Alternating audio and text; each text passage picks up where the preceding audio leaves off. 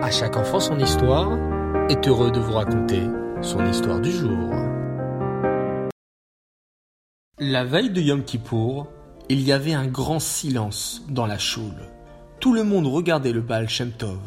Il était vêtu de son kittel blanc et enveloppé de son talit qui le couvrait même la tête. Pendant la prière sacrée de Kol Nidre, le visage du Baal Shem Tov fut angoissé. Puis, le rabbi réfléchit et demanda tout d'un coup qu'on commence l'office d'Arvit, la prière du soir. Un sourire éclaira alors son visage, tout le monde se sentit soulagé. À la fin de Yom Kippour, le Baal Shem Tov dit à ses chassidim Chers amis, je vais vous raconter ce qui m'a tellement touché hier soir pendant les prières. Et il raconta l'histoire suivante. Il y avait un aubergiste juif bon et très religieux qui était ami avec son propriétaire, un comte polonais. Un jour, il tomba malade et mourut, laissant une veuve avec un bébé. La jeune femme eut tellement de chagrin qu'elle mourut à son tour quelque temps après. Le comte polonais eut beaucoup de peine et décida de prendre soin de l'orphelin. Lui-même n'avait pas d'enfant et il l'éleva comme s'il avait été son propre fils. Les années passèrent et l'enfant ignorait qu'il n'était pas le fils du comte. Un jour, il se disputa avec un autre enfant et celui-ci le traita de vilain juif. Le petit garçon courut vers son père pour lui demander s'il était vrai qu'il était juif.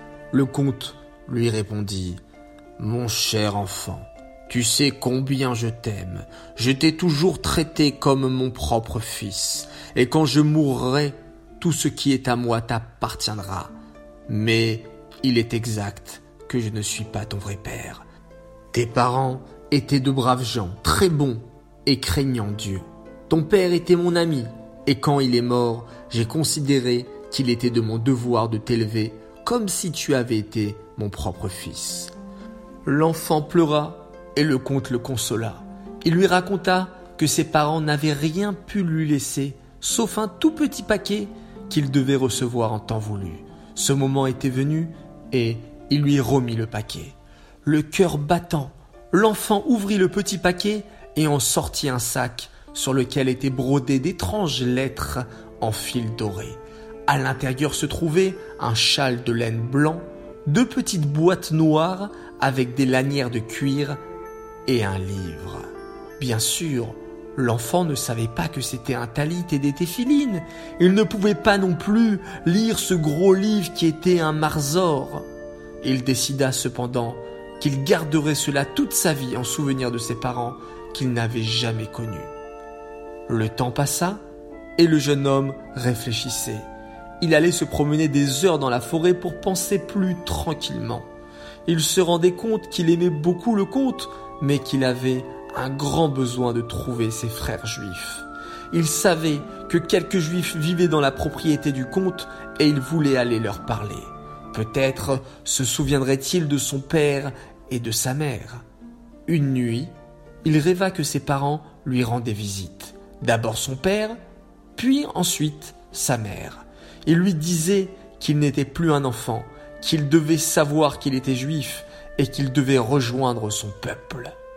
Le lendemain, il quitta la maison très tôt. Il alla au village et trouva des juifs qui mettaient leurs bagages dans leur voiture.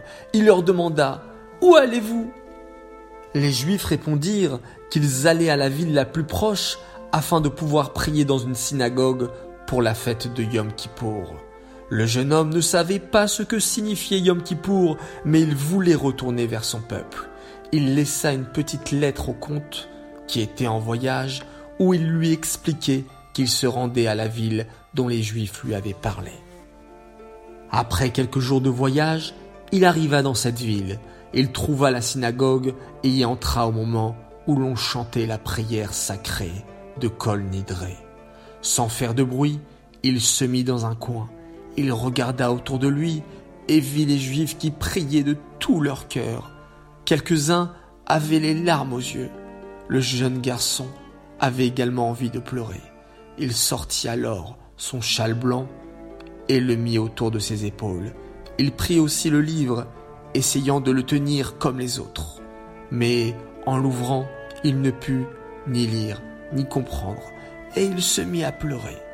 Le visage plein de larmes, il se mit à prier.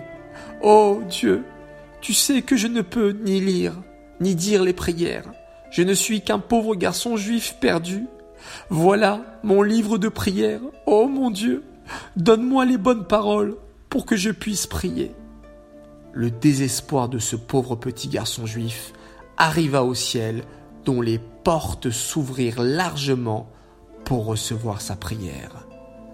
Quand le Baal Shem Tov terminé cette histoire, ceux qui écoutaient avaient des larmes aux yeux en pensant à ce petit garçon juif qui était comme une âme perdue. Ils pensaient qu'ils étaient eux aussi comme des âmes perdues, ne sachant pas dire les prières comme ils devraient les dire.